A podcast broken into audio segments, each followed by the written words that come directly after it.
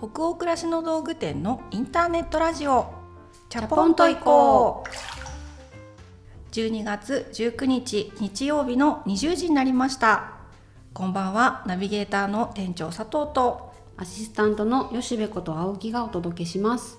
インターネットラジオチャポンと行こうでは明日から平日が始まるなぁという気分を皆さんからのお便りをもとに女湯トークを繰り広げながらチャポンと緩めるラジオ番組です。各週日曜日に放送しております。さあ吉部さん今日いよいようん。2021年最後の回ということで、早いね。早いね。最後なんだけどあの会社の近所の並木がねやっとイチョウが紅葉し始めたんですよ結構今もう黄金色に輝いてるよね晴れた日なんかはね。なんかイチョウが黄色になるだけでさ、うん。なんでこんな嬉しいんだろうね。いやわかる。私もね 桜が咲くよりイチョウが黄色くなる方が毎年心が躍るのよね。わかる。なんだろうね。なんだろうね。うん。で散ったら散ったでこう踏みしめる音が可愛いじゃない？カサパリカサカサみたいななんか幸せほとばしる。足の裏から元気になるよね。枯葉をこう踏みしめるこの感触と音に癒されますよね。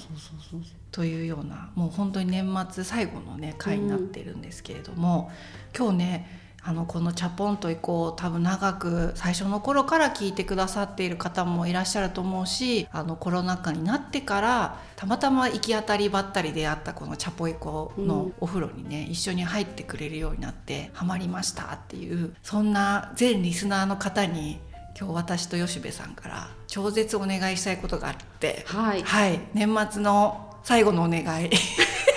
聞いてほしいんですけど えっとですねジャパンポッドキャストアワードというのが2019年の秋に立ち上がって、うん。今年で3回目が開催されるということで私たちこういったあのアワード系大変疎くてねうん。去年一昨年はうっかりあそういうのあったんだみたいな感じで。ね去年知ったんでしたっけ？去年知ったんですよ。ちょっとポッドキャストやってながらこういうイベントがあるっていうことをあまり知らずにのんびりやってたんですけどせっかくだからなんかそのチャポラーの方と一緒にね参加してもらえるような企画なので、うんうん。来年こそは呼びかけようって1年前から心に決めてたんですよね。はいで、えっと、私たちのラジオこの「チャポンと行こう」はですね、まあ、できることならたくさん魅力的な今ね、うん。ポッドキャストがある中ではい。入賞できるかはわからないんですが、うんうん。このリスナーズチョイスっていうところに、ピンポイントで。はい、入賞したいんですよね。優勝してみたいでしすね。てみたいって感じですね。う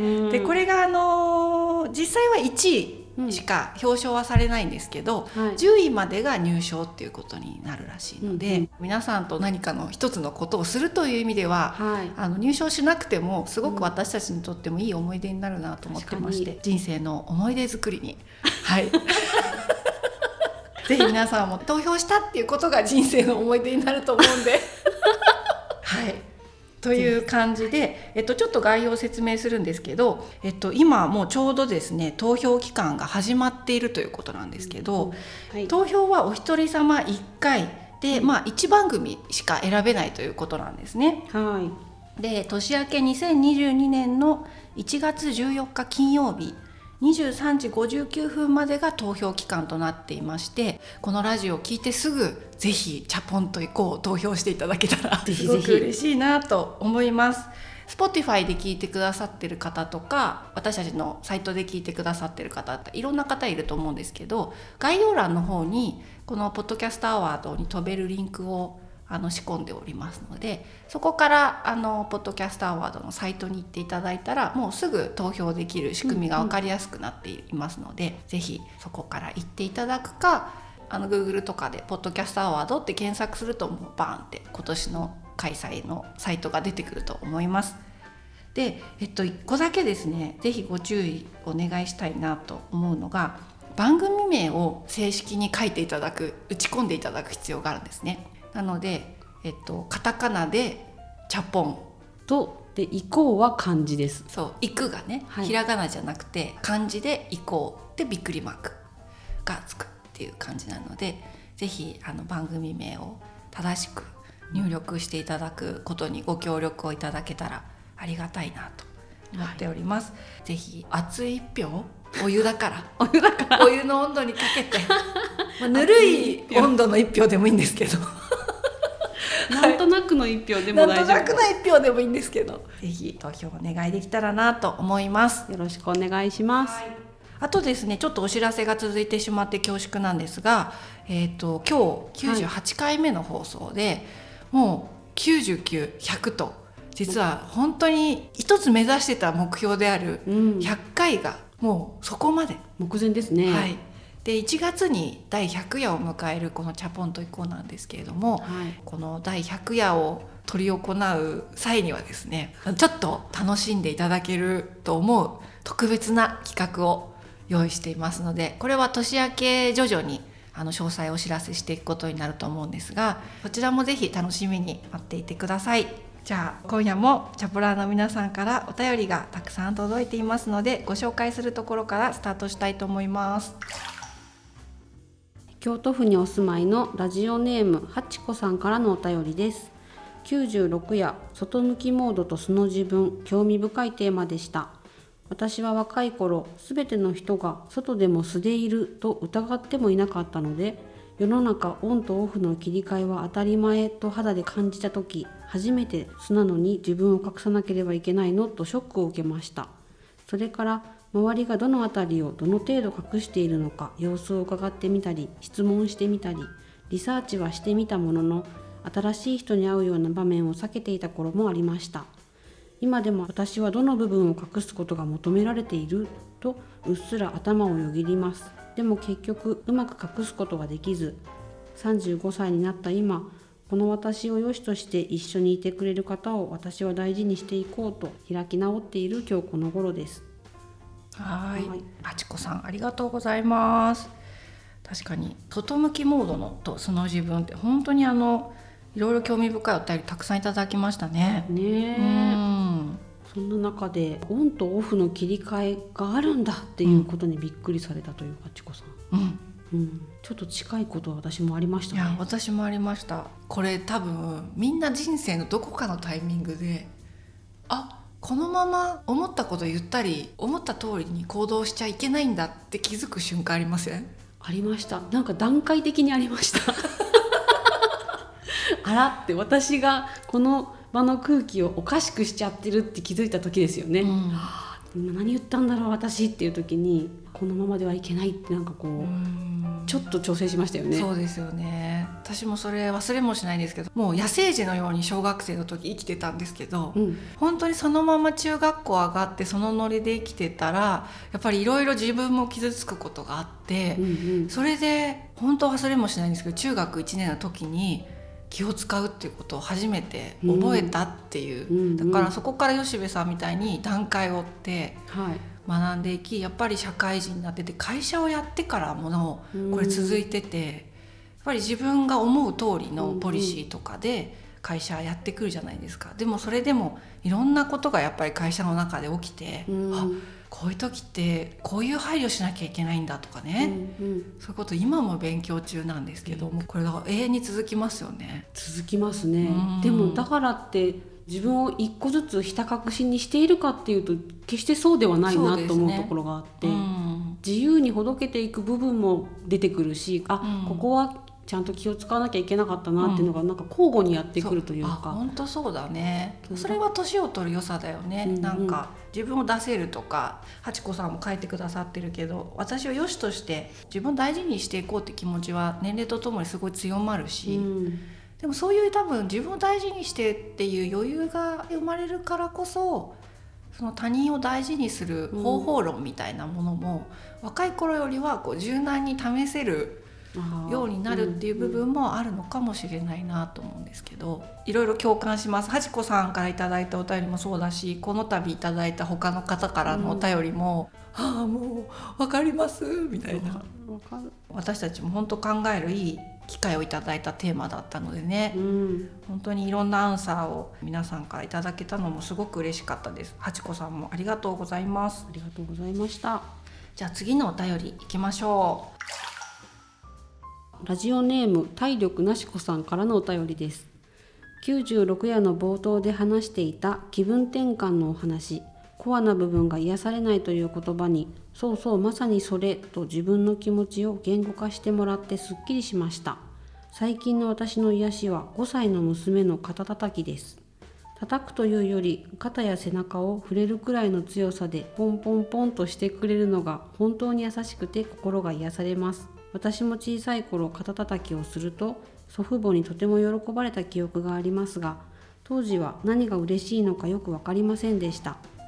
学校の夏休み中のお手伝いも今なら家事一つ手伝ってくれるだけでどれだけ助かるのか放送を聞きながら当時の私に教えてあげたいなと思いました。うん。体力なしこさんありがとうございありがとうますございます。いいですね。ラジオネーム好きですなんか。うん私も体力なしこさんです。いいですねこの娘さん5歳の娘さんの肩たたきがコアの部分の癒しになってるんですね。可愛い小さな手でポンポンポンとしてくれるのかって、なんかもうちょっと泣けてくるよねこれかね。確かになんかコアの部分ってどうやって癒すかっていう話96夜の冒頭の雑談でしたと思うので、うん。まだもしね96夜聞いてないっていう方がいたらぜひ聞いてみてもらえたら嬉しいなと思いますすごいこの体力なしこさんのお便りが今私は年末に向かって心が温まっております。情景がねいいんだよね、うん可愛い私も結構すごい母も体力なしこさんだったんで、うんうん。結構寝込んじゃうこととかも多くって、はいはい。薬局にピップエレキ板みたいなのともこちょっと買ってきて、腰が痛くてしょうがないからとかって、うん。寝込んだりしてることが多かったから自分なりにマッサージ勉強してうん。すごい2時間とか揉んであげてたなと思い出したこのお便り聞いて。すごいお母さんが元気になるのが嬉しくって、うん。自分が揉んであげると、うんうん。寝込んでたお母さんが次の日起きて元気に家事やってるとかが嬉しくって、なんかすごいねそれを思い出してうちの子全然今そういうのやってくれない体力なし子に見えてないんじゃない？見えてないな。体力あり子に見えてるのかな。見えてんのかもしれないよ。そうだね。なんかいろいろだから自分の子供時代のこととか思い出して、うん。胸がちょっと今じんわりしておりますけれど、いいですね。こういう親子の触れ合いって大事にしていきたいなと思います、心温まるお便りありがとうございます。その他にも、えーたくさんのお便り本当にありがとうございました。お便りはすべてチャポエコスタッフ全員で楽しく拝見をしておりますそれでは本日のテーマに行きましょう。それでは本日のテーマはお買い物オブザイヤー2021です。やってまいりました。はいやってまいりました。はい。今年もやってまいりましたって今言っちゃったけど去年はやってないんですよね。そうですね。上半期のお買い物ベスト3とかはどこか途中でやってるかもなんで2021っていうことではい、開催するのは本当2年ぶりうん。だと思います、それぞれまた今回ね3つずつ用意してるんですけど、はい。あの第3位第2位第1位ってつけるのが毎年結構悩むのでそうなんですよね、うん。どれも3位だしどれも1位だしえ？って。そうなるので今年はまあ3つずつ私も吉部さんも用意はしてるんですけど、うん。部門別みたいな感じで発表していこうかなと、はい。思います。はい。で、えっと、キッチン部門インテリア部門ファッション装い部門みたいな感じで5ずつ出し合っていこうかなと思うんで、まずキッチン部門からいきます。ですね。はい。はい。どっちからいきます？じゃあ吉部さんから。はい。はい、私のキッチン部門の買ってよかったものは丼型の保温弁当箱です。丼型？そう。これまでお弁当作りに使ってるスープジャーの話はどこかでちらっとしたことがあったかなって思うんですけどスープジャーでは賄えない丼飯っていうものがあるなと思って、これまではスープだけはあったかいけどおにぎりとかそのおかずは冷たいっていうものだったんですけど全部あったかくできないだろうかって思って検索したらスープジャーをちょっと大きくしたぐらいの縦長の2段型の保温弁当が見つかってなんか可愛いしどうなんだろうこれ一回買ってみようと思って買ったら下に熱々のご飯、うん。おかずのところに中華丼みたいなあんかけみたいな？あんかそうそうそう持たせたら「どうだった?」って言ったらあんかけがちょっと緩くて少し汁漏れしてたけど でもそう水物はダメって書いてあったので、でもあったかかったよって言ってあやったやっぱあったかいんだわ。なんかあったかいもの持たせたいのよってすごいそういう思いがあるんですよね。うん。あよかったと思って。でその保温弁当を使った日は、毎日「あったかかった?」って聞くのが もうしつこい。すごいしつこいんですけど。今日の弁当あったかかった?」ってそれ込みで楽しくて。えで息子くんはなんていうの、それ毎回「暖かかったよ」って言ってくれるの？言ってくる「あ今日ね今日のやつもね」とか言って「普通に暖かかった」とか言って。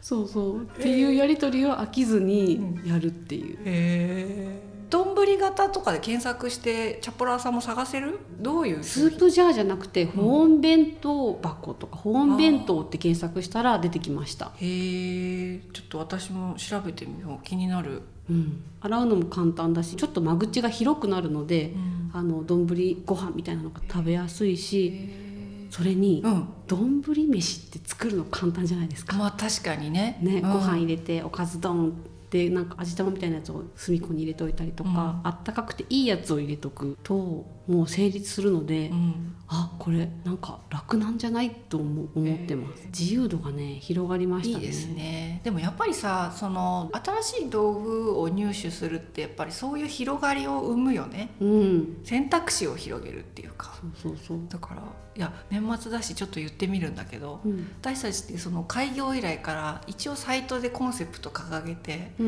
フィットする暮らし作ろうっていうことを掲げて商品作ったり選んだりいろんなコンテンツを発信してるし、まあ、ある意味でこの「チャポンと行こうも」そのこういう暮らしじゃなきゃダメだよねっていうのが私たちはなんかこう心地よくないから、うんうん自分にフィットしてればそれでいいじゃんっていう、うん多分ラジオだとも思ってるんですよね。うん今のお弁当の話も本当それだなと思っちゃった。いや本当そうフィットするお弁当を作ってるんだね、吉部はね自分たちにとっての。そうですね、うん。やっぱそのいろんな道具とかものをうん。私たちも販売しているのってそういう新しい選択肢を自分たちも増やしたいし、うんうん。お店を見てくれてるお客様にとってもそういう道具との出会いがあこういう暮らし方もあるんだっていう一つの発見になったり、うん。なんか思い込んでたことが別のところから光が当たってあそういう暮らし方とかご飯の作り方もありかみたいになることがすごいやっぱり幸せを感じるので、うん。お店をやっていて、あ吉部さんの話聞いててあそういうフィットするお弁当ライフが作れてるっていうのはすごい面白い話だなと思って。うん。私は台所部門ちょっと一つの商品じゃないんですけど今年なんか結構いろいろ買い替えたんです頑張ってあそう一つご報告しておくとお便りコーナーで店長さんはちゃんとオーブンレンジを買い替えたのだろうかと気にしていますって。あ心配されてましたね。でこれはもう本当に誠に申し訳ないんだけどまだねそちらは買い替えられてないんだな。ないんだな。まだ検討できてないんだな、まだちょっとオーブンレンジだけはねあの手を伸ばせてないんだけどただオーブンレンジよりも自分の中でより優先度が上がった炊飯器ね。はい、とそれからフライパンうん、買い替えたんですよ。うんうん。であとねざるはい。お弁当を私もね作るからやっぱりいろんなあのブロッコリー茹でたりとかさ、うん。アスパラガス茹でたりとかさ、うん。いろいろその野菜の下ごしらえにざるっていろいろ使う必要があるんですけど、うんうん。今まで本当に結婚した頃に買い揃えた3段セットみたいな、サイズの違う小中大みたいな丸い普通のざるをずっと料理で使ってたんだけど、はなんか下にこう水がつくのがストレスだったりとか、うんうん。茹でたお野菜が台所のカウンターとちょっと密着してビチョってなっちゃったりするのがすごくストレスになってきてて。でなんかいいざるないかなと思った時に家事問屋っていうメーカーあるじゃないですか、はい。あそこの四角い長方形のね、うん。ざるを複数買いしたんですよ。そしたらなんか野菜茹でるで茹で上げた後の処理とかがすっごい早く熱が冷めるうし、ん。平たく乾かせるからさ、うんすごいストレス減ってそうだからそのざるを買い替えたのとあとフライパンも久しぶりに新しいものを新調してやっぱり子供がだいぶ量食べるようになってきたんで、うん今まで2 2センチくらいの直径のを使ってたんですけど一回り大きいサイズのフライパンを買い替えたいなと思ってティファールのあの取っ手が取れない方、はい。焦げつかないうん。テフロン加工が施されたフライパンに買い替えたんですけど、うん。これがまたステーキじゅわっと焼いたり、うん。何かをブワーって炒めたりとかする時にすごく心地よくなったんです動作が。うんで炊飯器もいよいよ買い替えたんですけどおかずを減らせるぐらい米がうまい。うんうん。だからやっぱり今年一つじゃないんですけどその台所周りの道具を私もいくつか買い替えたことによって結構救われたポイントが多くてはいそんな感じです。道具って大事だね。いや本当に大事よね。なんだけどあのまだキベラ？あのチビタキベラ？それ聞きたかった。それのこと聞きたかった。あれまだ使ってんのよ。あれはねむしろ使っててほしかった。それねもう一個告白するとちょっと先っちょが割れた木のお玉、うんうん。あれもまだ使ってて。まだこうちょっとちょっとこう漏れるところから一生懸命まだ味噌汁かき出してる状態。上手に使えてるんでしょそう。もうね工夫して使える技身につけちゃったから。私が道具になっちゃったのよもう。体が。その癖を使いこなせる店長になってるんですね。なっちゃったんで。そうだその辺はなんかね 愛着があってね。わかる。まあそんな本当に買い替えベタな私なんですけれど。はい。まあ、キッチン部門ということで私たちはそんなものを今年買ってよかったと思っております、じゃあ次インテリア部門吉部さん。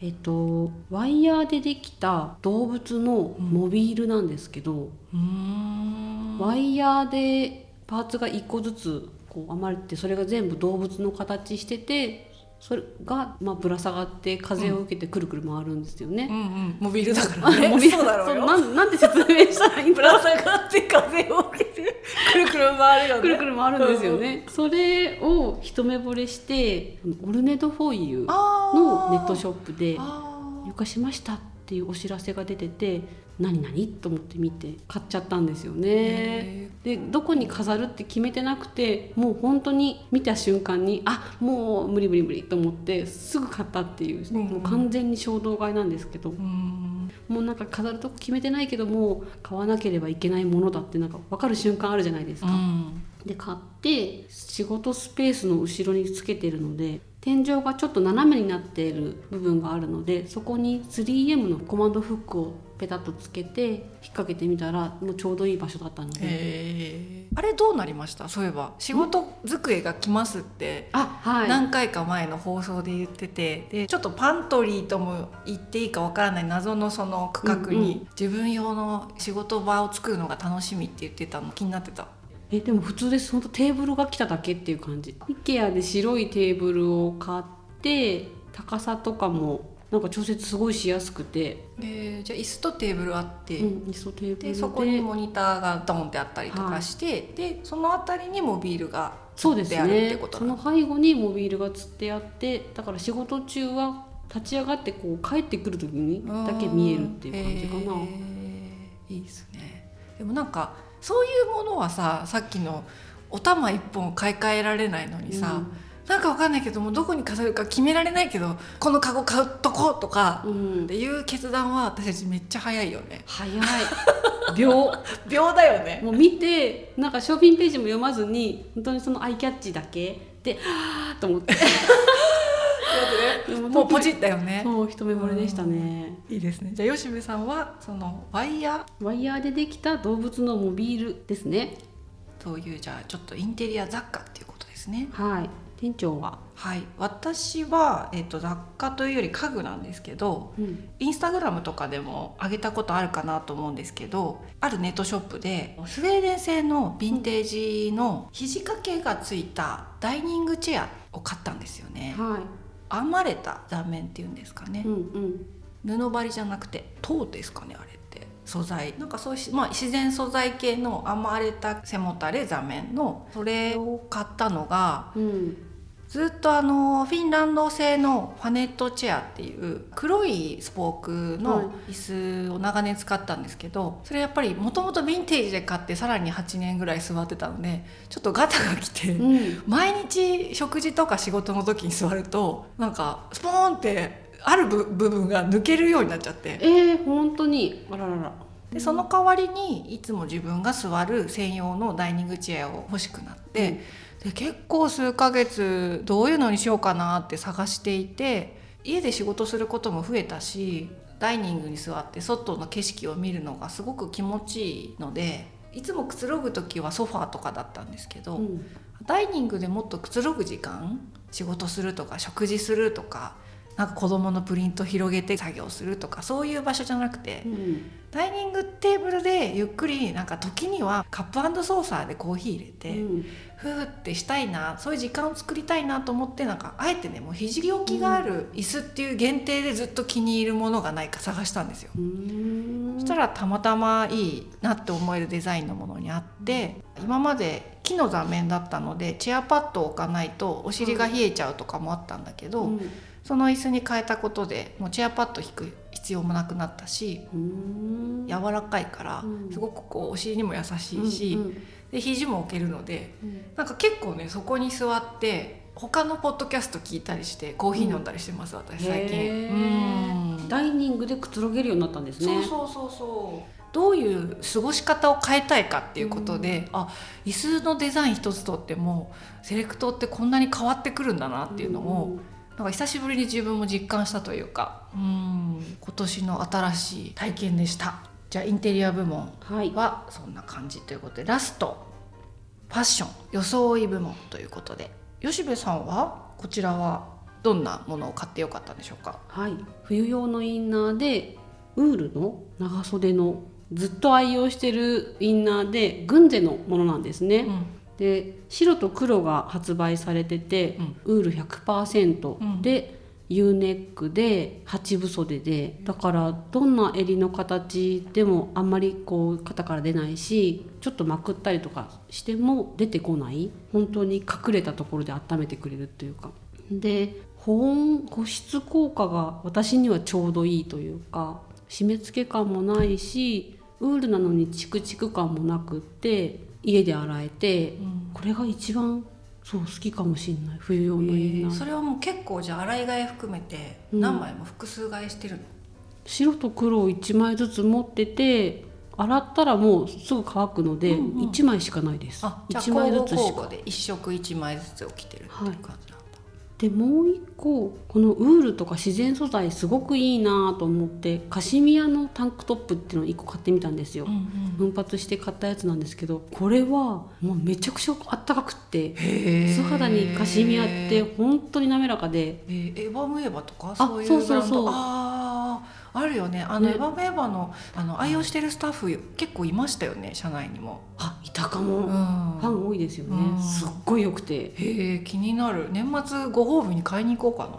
あれ本当ご褒美だと思う。あ本当、ん。そういうさなんかさ見えないところだけど本当にあったかくなるとかさ、うん。あったかいんだけど汗かくぐらいあったかいなとかは結構きつくて年齢的にも。そうそう。あと若干締め付け感があるとか、うんうん若干でも無理でわんかかるわかる。ニットみたいにちょっと伸びてくれるで寄り添う冬最強なのでこれそうし何年かそれで過ごしてるんですけどこれは最高だって思ってます。へえいいですね、グンゼのウールの方は何年か着て本当脇とかが破れてたけど着ててこのまま事故に遭ったら私すっごい恥ずかしいと思って買い直しました。そこ？もう干してる様子もなんだかあれだしこう着る時もそこから手出ちゃうし。これは？よしささすがにそれしさそこは買い替えようよ。その脇の穴からさ手出しちゃうってやばいでしょだっなんてか手出ちゃって嘘と思って 広げちゃったんですよね自分で穴をねこうギュって。人のさちびったキメラバカにしてたけど結構そっちも相当やばいよ。新しいやつはね、うん。ふっくらしてますね。あ買い替えたそのいいものの話よりも多分脇に開いた穴の方が衝撃すぎて多分そっちの話がもう残像としてもう残った人多いと思うわ。でも、ん。あのディレクターの渋谷さんがカットしてくれるかもしれない、あそっか。いやここ残してほいしいな。ここは年末だからちょっと吉部の素性をこういうとこはちょっと使っていきたいよね。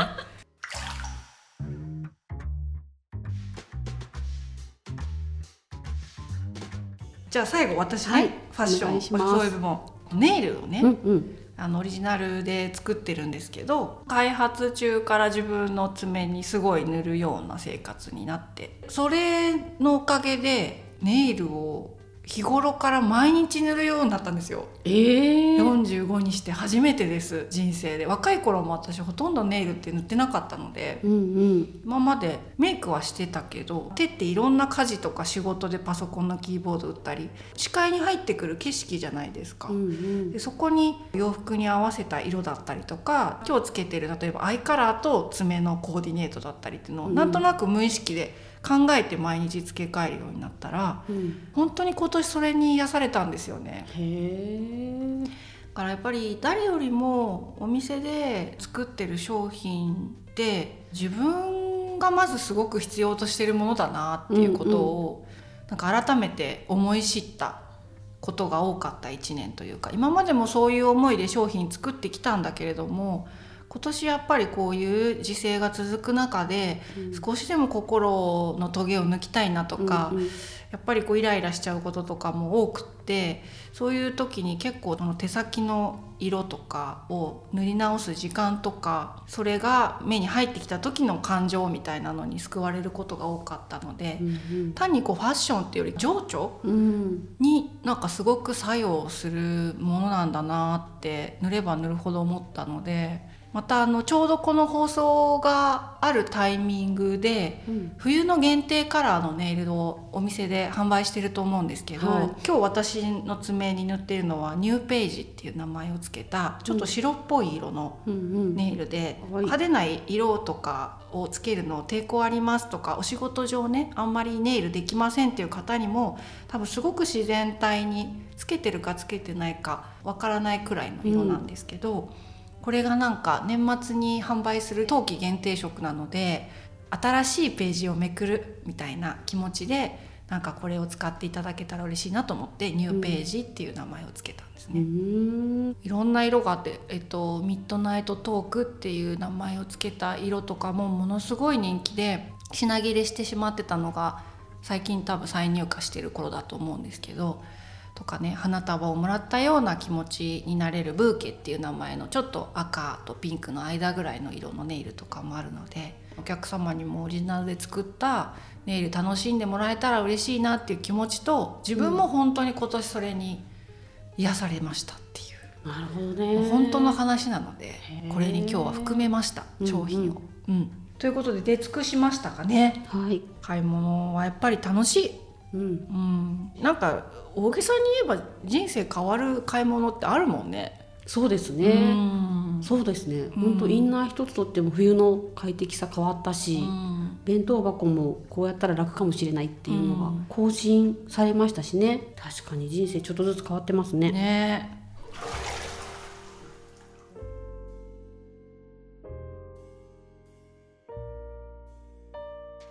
じゃあ今夜のインターネットラジオ「キャポンと以降」はここまでになります。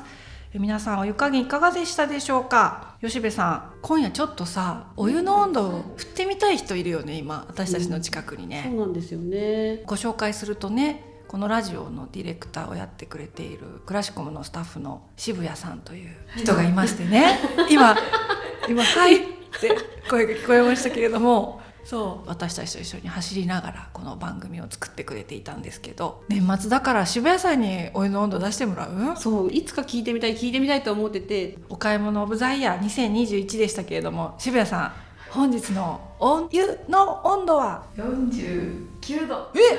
高い。まあね吉部の結構晒し具合がねある意味の沸騰風呂だったなって私も思った。暑かった。ね。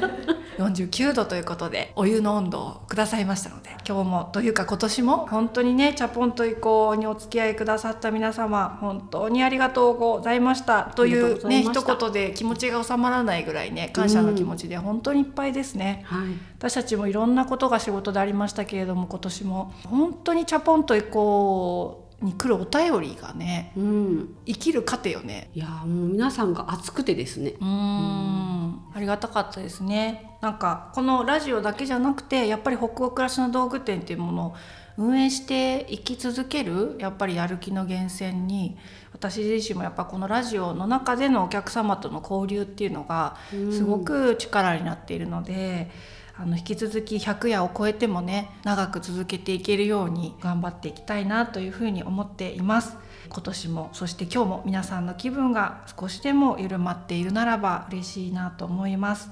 え、番組は北欧暮らしの道具店のサイト上やアプリに加えて YouTube や Spotify など合計7カ所で配信をしています。ぜひご自分のライフスタイルにフィットしたプラットフォームでお楽しみください、えー、お便りも引き続き募集しております。